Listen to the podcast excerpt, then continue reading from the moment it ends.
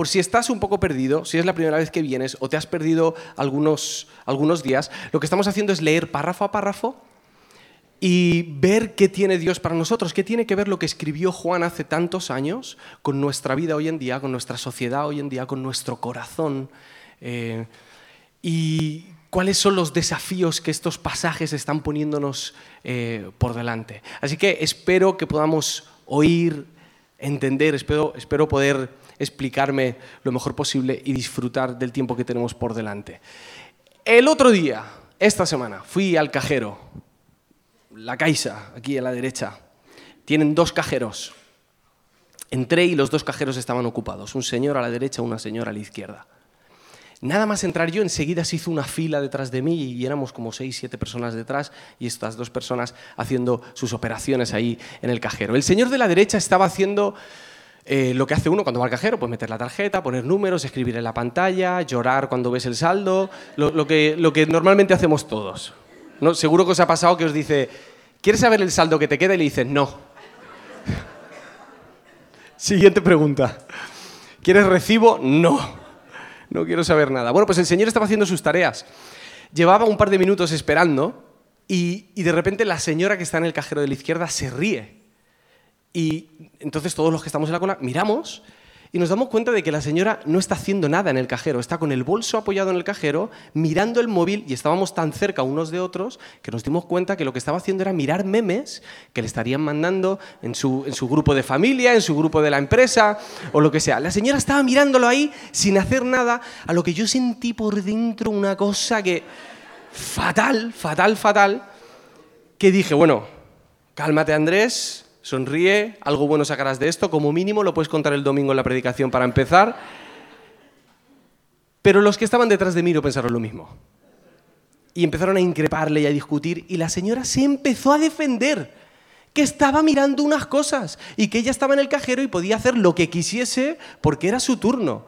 Yo no sé qué había entendido esta señora. La cuestión es que el señor de la derecha terminó, yo hice lo que tenía que hacer, dejé el cajero lleno de lágrimas, me marché y ellos seguían ahí discutiendo. Os voy a enseñar una foto. Esta es la foto del coche de Pablo. Este es el coche de Pablo. Algunos conocéis a Pablo. Hay dos cosas que no puedes hacer con Pablo. Una, discutir de fútbol. No puedes. Y dos, tocarle el coche. El otro día salió de trabajar, este es el parking del trabajo, y se encontró que el coche de al lado había aparcado así. Por si tenéis dudas de si está tocando o no está tocando, la siguiente foto nos demuestra que sí. Y además le rayó el coche. Pablo vio el coche, sacó las fotos, ardió por dentro, sacó el coche y esperó a que viniese la persona que había aparcado así. Vino la señora, solo estoy contando, era una señora, no estoy diciendo nada más. Eh, y le negó que había aparcado de esa manera. Pablo ya había sacado el coche, a lo que Pablo le enseñó las fotos y no le quedó otra que hacer papeles y tratar de arreglar el destrozo que la señora había hecho. Váyate, la siguiente foto. ¿La conocéis? Greta, Greta Thunberg. Lleva, bueno, este año se ha hecho muy conocida y está hablando mucho acerca del cambio climático. Eh, y me parece muy curioso que cada vez que esta chica sale en las noticias, no sé por qué, hay un sector de la población, especialmente hombres mayores de 22, 25 años, que arde en Twitter y tira bilis por la boca en contra de esta muchacha. Puedes estar a favor o en contra, o pensar que es una conspiración, o pensar que hay intereses detrás, pero no deja de resultarme curioso que gente adulta sienta tanta rabia hacia una chica de 14 años. Siguiente foto. Esto es la semana pasada, batalla campal en un partido de juveniles de Baleares. 1-1, minuto 91. El árbitro pita penalti en contra del equipo local. El equipo visitante tira el penalti, mete el gol y acaba en una batalla campal con heridos, policía, detenidos, etc. Juveniles. Siguiente foto.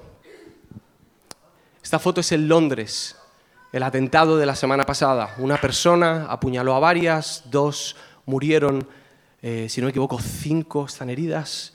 ¿Qué tienen que ver todas estas historias? Me gustaría leer primera de Juan capítulo 3, del versículo 11 al 24.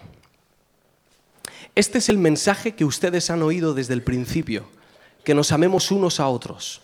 No debemos ser como Caín, quien pertenecía al maligno y mató a su hermano. ¿Y por qué lo mató? Porque Caín hacía lo malo y su hermano lo recto. Otras versiones dicen lo bueno. Así que, amados hermanos, no se sorprendan si el mundo los odia. Si amamos a nuestros hermanos creyentes, eso demuestra que hemos pasado de muerte a vida. Pero el que no tiene amor sigue muerto. Todo el que odia a un hermano en el fondo de su corazón es un asesino. Y ustedes saben que ningún asesino tiene la vida eterna en él. Conocemos lo que es el amor verdadero porque Jesús entregó su vida por nosotros. De manera que nosotros también tenemos que dar la vida por nuestros hermanos. Si alguien tiene suficiente dinero para vivir bien y ve a un hermano en necesidad, pero no le muestra compasión, ¿cómo puede estar el amor de Dios en esa persona? Queridos hijos, que nuestro amor no quede solo en palabras, mostremos la verdad por medio de nuestras acciones.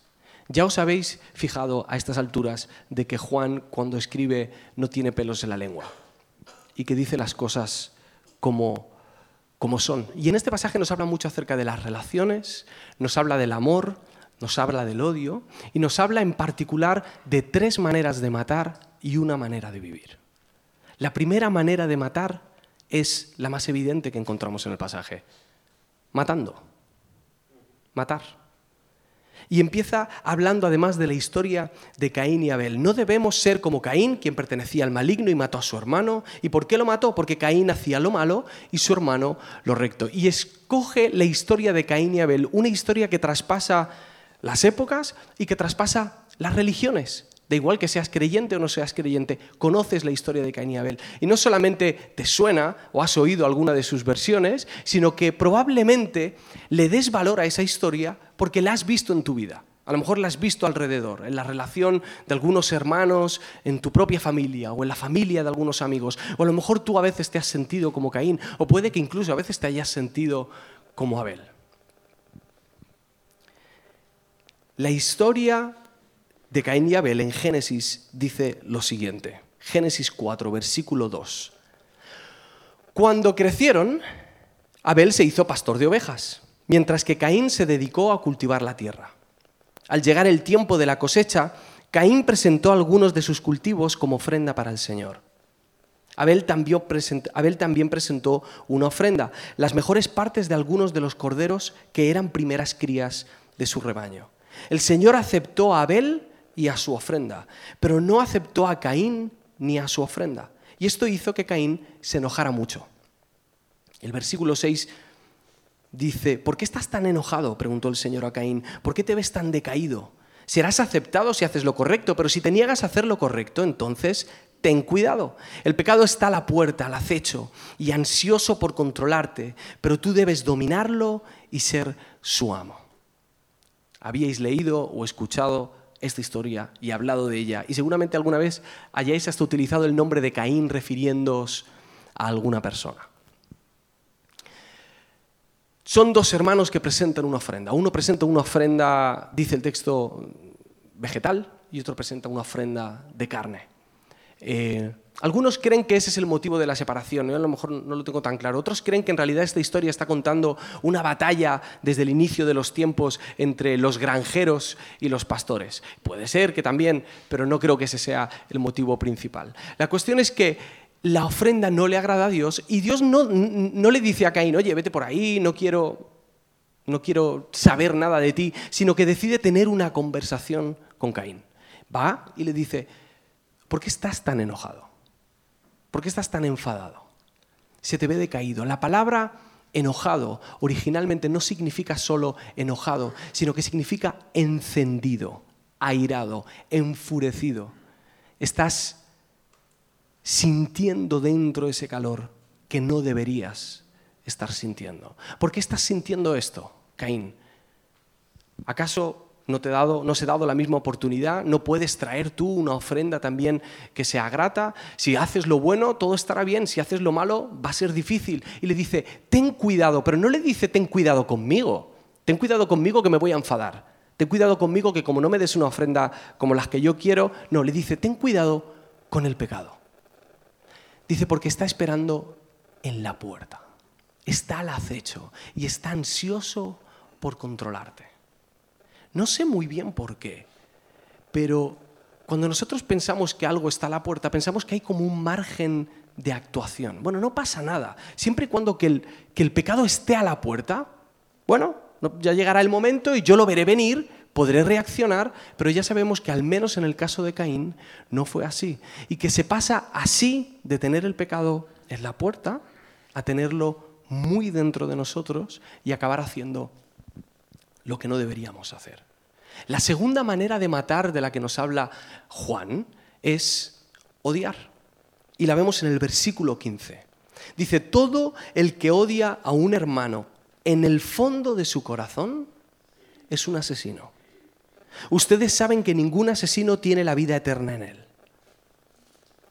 Con este pasaje me pasa algo raro y no sé si alguno os pasará. Por un lado, siento el poder que tiene esta frase. Siento que hay verdad en esta frase. Aunque es muy incómoda, siento que hay verdad. Pero por otro lado, intento negarla lo máximo posible. Intento sacar excusas y pensar que el odio es justificado en ciertas ocasiones. Y pensar que a lo mejor Juan lo que está haciendo es utilizar una figura literaria, ¿no? Está usando la hipérbole, está exagerando para que nosotros podamos entender algo. Pero creo que hay mucho más que esto. Y está apuntando a nuestro corazón. Además, no está diciendo que es lo mismo odiar que matar. Está diciendo que en el fondo, en la esencia, en la raíz, es lo mismo. Y que es muy probable que las consecuencias de odiar acaben siendo muy parecidas a las consecuencias de matar. Pero parece que de la misma manera que cuando está el pecado en la puerta sentimos que tenemos un margen, el hecho de saber que el pecado está en el fondo de nosotros que el odio está en el fondo de nosotros, no pasa nada. Mientras que no salga ese odio, todo controlado. Mientras que no me cause problemas, mientras que no me meta en líos, mientras que no tenga tensión con nadie y yo pueda controlarlo y no me deje en ridículo y no me deje en evidencia, no pasa nada con tener ese sentimiento en el fondo de mí. Pero ¿por qué nos íbamos a fiar de algo que está en el fondo? Veámoslo de esta manera. Nadie se tomaría un batido riquísimo si en el fondo del batido hubiese un clavo oxidado. Nadie se iría a bañar a la Malvarrosa y al venir el socorrista y decirle, oye, te puedes bañar, el agua está buenísima, pero que sepas que hay un par de tiburones merodeando hoy por la playa en el fondo. Nadie se metería en esa playa.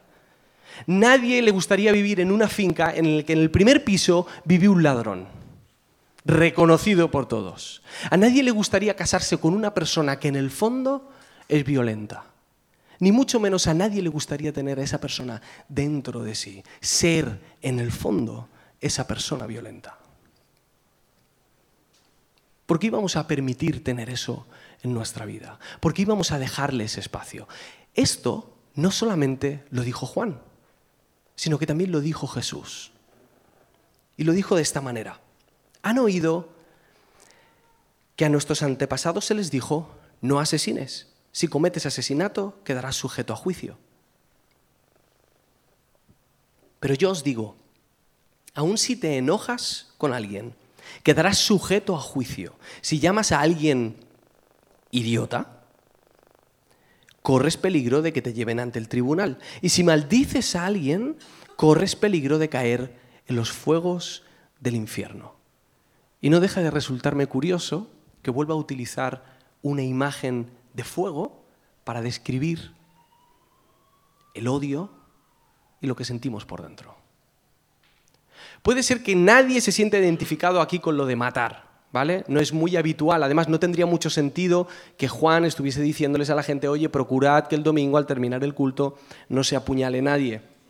No creo que esa fuese un poco la, la, intención de Juan, pero va profundizando y nos habla del odio. Y ahí creo que ya nos toca a todos un poquito más. Y creo que todos hemos sentido ese infierno dentro muchas veces cuando odiamos a los demás. Pero por si acaso, Juan habla de una tercera manera de matar en este texto, y es ignorando. Y dice el versículo 17, si alguien tiene suficiente dinero para vivir bien y ve a un hermano en necesidad, pero no le muestra compasión, ¿cómo puede estar el amor de Dios en esa persona? Hay otra versión que dice, y cierra contra él su corazón. ¿Cómo mora el amor de Dios en él? Y hay otra que me encanta que dice, ¿tendrá el valor para decir que ama a Dios?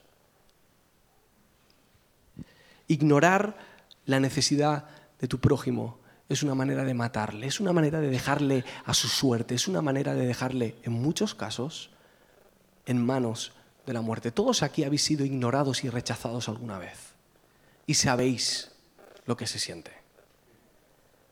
Hay gente que sabe muchísimo más sobre psicología, que dice que uno no es capaz de revivir un dolor físico. Tú puedes estar en tu casa y recordar una lesión que tuviste, pero no puedes llegar a reproducir mentalmente el dolor que has tenido. Yo he tenido un montón de esguinces y he tenido problemas de espalda.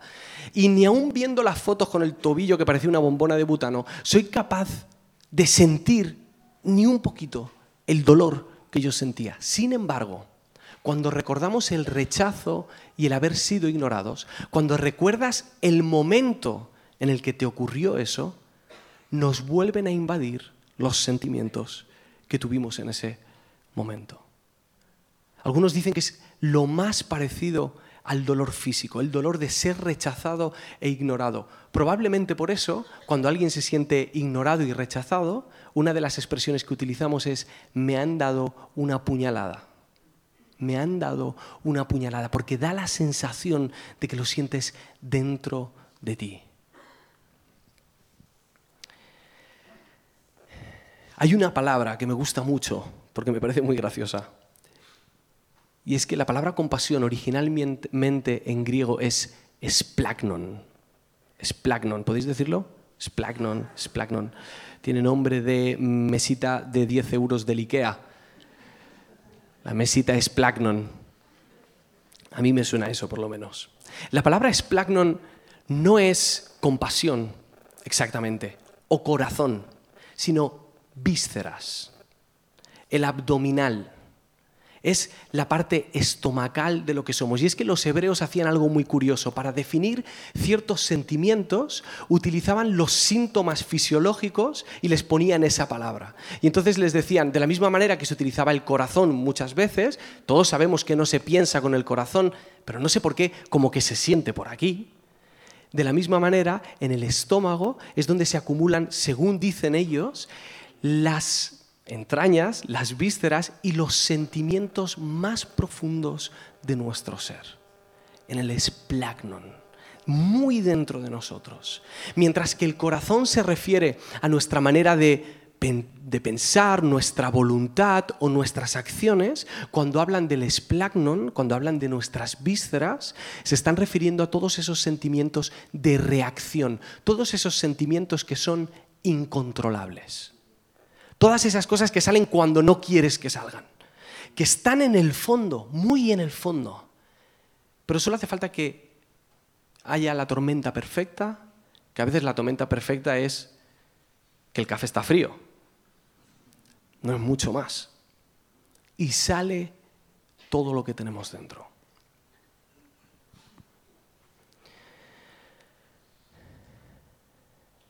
A lo mejor Mm, cometemos el, el error de pensar que lo que está dentro de nosotros y que nuestras relaciones con los demás no tienen nada que ver con nuestra relación con Dios. A lo mejor piensas que puedes tener movidas con todo el mundo y estar bien con Dios. A lo mejor piensas que puedes ir a tu bola totalmente. Ya no digo matar, ni no odiar, sino piensas que, bueno, puedo ignorar a la gente y estar bien con Dios. Pero los tres textos que hemos utilizado relacionan de una manera muy íntima la relación con los demás y la relación con Dios. El primer pasaje es el de Caín y Abel, donde sucede todo en un momento de ofrenda y de adoración a Dios. ¿Y qué es lo que estaba en juego? No solo la relación de Caín y Abel, sino la relación de Dios Lo siguiente que hemos visto es el Sermón del Monte, cuando Jesús habla acerca de odiar. Y os lo leo mm, rápidamente, lo tengo por aquí. Empieza hablando de esto, dice que corres peligro de caer en los fuegos del infierno si llamas a alguien idiota. Y en el versículo siguiente dice, por lo tanto, si presentas una ofrenda en el altar del templo y de pronto recuerdas que alguien tiene algo contra ti, deja la ofrenda allí, en el altar, anda y reconcíliate con esa persona. Luego ven y presenta tu ofrenda a Dios. Y por si fuese poco, en el versículo 17, cuando dice, si alguien tiene suficiente dinero para vivir bien y ve a un hermano pero no le muestra compasión, esplagnon, ¿cómo puede estar el amor de Dios en esa persona? Y es que no hay manera de estar mal, mal con los demás y estar bien con Dios. No hay manera. Está íntimamente relacionado. Ahora, puede ser que te dé un poco igual todo lo que te estoy diciendo. Puede ser. Que te dé igual... Vale, matar entiendo que no te da igual, pero ¿qué piensas que puedes seguir odiando e ignorando a las personas necesitadas? No solamente económicamente, emocionalmente, por ejemplo. Y a lo mejor resulta que no eres creyente o que no estás pasando un buen momento con Dios y también te da igual que tu relación con Dios esté mal. Puede ser que también te dé igual. En ese caso, te pregunto, ¿por qué ibas a querer tener esos sentimientos igualmente? ¿Por qué ibas a querer estar sintiendo dentro de ti ese odio hacia, hacia tu jefe, tu jefa, tu mujer, tu ex, tus hijos, tus empleados, tu compañero de trabajo, o ese político que cuando ves la tele te enciendes, o, a ese colectivo que tanta rabia te da. ¿Por qué ibas a querer estar sintiendo eso? ¿Quién quiere tener eso dentro de sí? La palabra esplagnon se utiliza en otro momento de una manera muy diferente. La historia, la parábola del buen samaritano. ¿La recordáis? Esta también es muy conocida. Hay un momento en el que hay varias personas que ignoran al necesitado y de repente llega el que menos te esperas, el samaritano, el enemigo, y ve la necesidad de esta persona y dice que tuvo compasión de él, se conmovió. La palabra en ese momento es la misma, es plagnon. Y es que resulta que en el fondo de nosotros solo hay sitio para uno, o para la compasión, la misericordia y la bondad, o para matar, odiar e ignorar. ¿Qué es lo que está dentro de ti? Y más importante aún, ¿cómo puedes cambiar eso que está dentro de ti? ¿Qué haces con eso? ¿Cómo lidias con esos sentimientos? Por eso, Juan apunta hacia el fondo. Quiero aclarar algo. Los hábitos son muy buenos. Tener buenos hábitos en la vida es clave. Si recordáis las épocas más productivas y más enfocadas de vuestras vidas, os habréis dado cuenta que sin querer, a lo mejor obligados o queriendo, por vuestra propia voluntad, teníais buenos hábitos. Y habéis dado fruto en esos buenos hábitos. Pero Juan no está hablando de los hábitos. Juan está hablando del fondo del corazón. ¿Qué es lo que hay dentro de ti? Si hablásemos de hábitos, nos bastaría con decir, no matéis. Esta semana al menos intentad no matar. No odiéis a nadie. No ignoréis a los más necesitados. Y nos bastaría con eso. Y hay un montón de hábitos, de tradiciones y de costumbres que son muy buenas para nuestra vida. Las tradiciones están hechas para el beneficio del hombre, las costumbres, las leyes están hechas para el beneficio del hombre. Y podemos sacar provecho de muchas cosas. Está muy bien que vayamos a la iglesia, está muy bien que ores. Y está muy bien que ores de rodillas. Y está muy bien que ores en voz alta. Y que leas mucho la Biblia. Y que escuches un montón de predicaciones en YouTube. Y que te sepas un montón de canciones. Y que ayudes a Eddie cuando hay que descargar el camión. Todas esas cosas están súper bien. Pero esas cosas no van a traer el cambio profundo en ti. Hay algo más que puede cambiarnos dentro de nosotros, o mejor dicho, hay alguien más que puede cambiar lo que hay en nuestro fondo. El versículo 19 dice en adelante, nuestras acciones demostrarán que pertenecemos a la verdad. Entonces estaremos confiados cuando estemos delante de Dios. Aun si nos sentimos culpables, Dios es superior a nuestros sentimientos y Él lo sabe todo. Queridos amigos, si no nos sentimos culpables, podemos acercarnos a Dios con plena confianza y recibiremos de Él todo lo que le pidamos porque lo obedecemos y hacemos las cosas que le agradan. Y su mandamiento es el siguiente. Debemos creer en el nombre de su Hijo, Jesucristo, y amarnos unos a otros así como Él nos lo ordenó. Los que obedecen los mandamientos de Dios permanecen en comunión con Él y Él permanece en comunión con ellos. Y sabemos que Él vive en nosotros porque el Espíritu que nos dio vive en nosotros. Ese es el resultado de amar. Tener una vida confiada, de relación permanente con Él, en la que Él habita contigo y en la que tú habitas con Él en la que no porque tú haces cosas buenas, Él te concede tus peticiones, que a lo mejor alguno habéis entendido eso. No, es que cuando tú haces cosas buenas, cuando tú te dejas llevar por el Espíritu Santo y vives como el Espíritu Santo te está llevando, vas a pedir lo que Dios quiere que tú pidas. Y se te va a conceder porque Dios tiene eso pensado para tu vida. Ese es el resultado del amor. Este texto no nos habla solo de tres maneras de matar, sino que sobre todo nos habla de una manera de vivir. Y solo hay una manera de vivir. El versículo 14 dice, si amamos a nuestros hermanos creyentes, eso demuestra que hemos pasado de muerte a vida. Es decir, que cuando amas, le enseñas al mundo, cuando tú amas a las personas, estás demostrando al mundo que tú no eres el mismo, que has pasado de muerte a vida. Es decir, que hay vida antes de la muerte. Y lo que muchos piensan que están viviendo no es vida, es la muerte. Hay mucha gente que cree que está viviendo, pero están muriendo. Si amas, vives. Si no amas, no estás viviendo.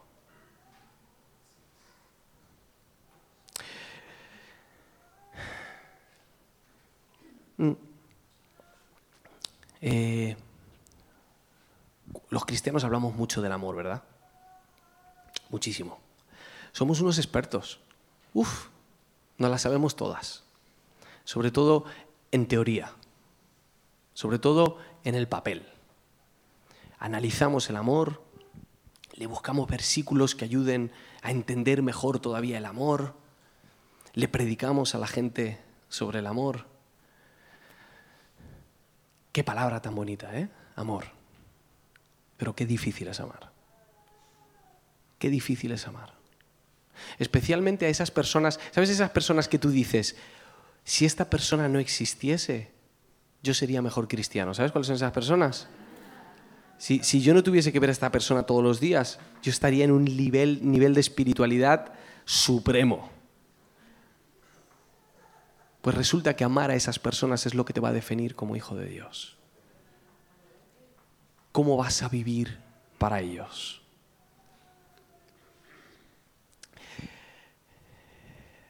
Amar es largo, es intenso, hay lágrimas, hay paciencia, hay impaciencia, hay dolor, hay conversaciones muy incómodas, muy difíciles. Hay momentos en los que amar a alguien requiere que crees distancia con unas personas. Hay momentos en los que amar a la persona necesita que crees distancia con esa persona. Que les digas las cosas como son, con amor, pero como son.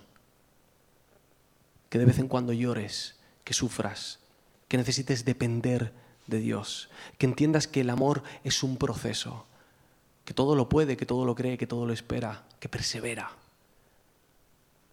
El amor es todas esas cosas. Pero ¿cómo puedo saber si dentro de mí, en mis vísceras, lo que hay es amor o es odio? ¿O cómo puedo cambiar eso? ¿Qué hago con esos sentimientos? ¿Cómo puedo solucionar lo que voy a hacer, Andrés? Porque lo que estás diciendo es complicado. Me estás diciendo que si no amo,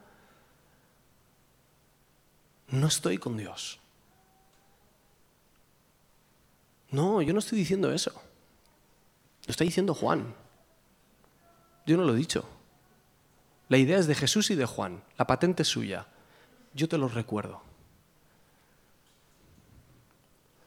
Sí que, de una manera muy práctica, espero, me gustaría proponeros algunas ideas para trabajar con estos sentimientos de otra manera. Porque a lo mejor nuestra idea hasta este día ha sido aplacarlos, intentar calmarlos, pues de vez en cuando desahogarte. A veces los dejas salir y dices, bueno, a lo mejor si abro la puerta sale el gato y ya no vuelve. Pero el gato vuelve, porque sabe quién le da de comer.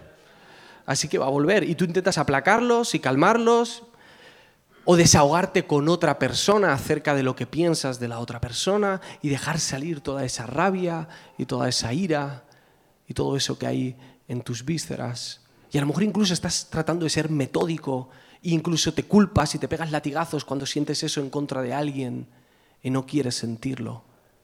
Te propongo otra manera de hacerlo. ¿Y si en vez de hacerlo con nuestras acciones? ¿Y si en vez de hacerlo... Em, mm, con algún hábito específico físico, lo hacemos de otra manera. ¿Y si empezamos a trabajarlo en el fondo, en el fondo de nosotros? ¿Y si dejamos que sea nuestro splagnon lo que empiece a cambiar? ¿Y si dejamos que Dios haga la obra ahí? Yo os propongo tres cosas. La primera es que te invito a recibir el amor de Dios. Me da igual que lleves 20 años en la iglesia o que sea la primera vez que vienes que cada día abras tu corazón a recibir el amor de Dios. Dice que conocemos lo que es el amor verdadero porque Jesús entregó su vida por nosotros. Si no, no conoces lo que es el amor verdadero. Así que primero, abre tu corazón a Jesús. Si tienes que decirle, mira Jesús, yo he intentado lidiar con estas cosas, no puedo, y a lo mejor no solo con esas, sino con otras, con esos pecados que llevas acumulando desde hace tanto tiempo que ya no puedes batallar con ellos, o con adicciones, o con relaciones rotas con otras personas. Que digas, Señor, mira, ven tú, yo no puedo, yo no sé. Haz tú el cambio en mi corazón. Lo segundo que me gustaría proponeros es que también en el fondo de vuestro corazón oréis por las personas por las que no tenéis ganas de orar. Y cuando digo esto no me estoy refiriendo a que oréis para que les caiga un rayo. ¿Vale? Señor, que no le den el paro, Señor.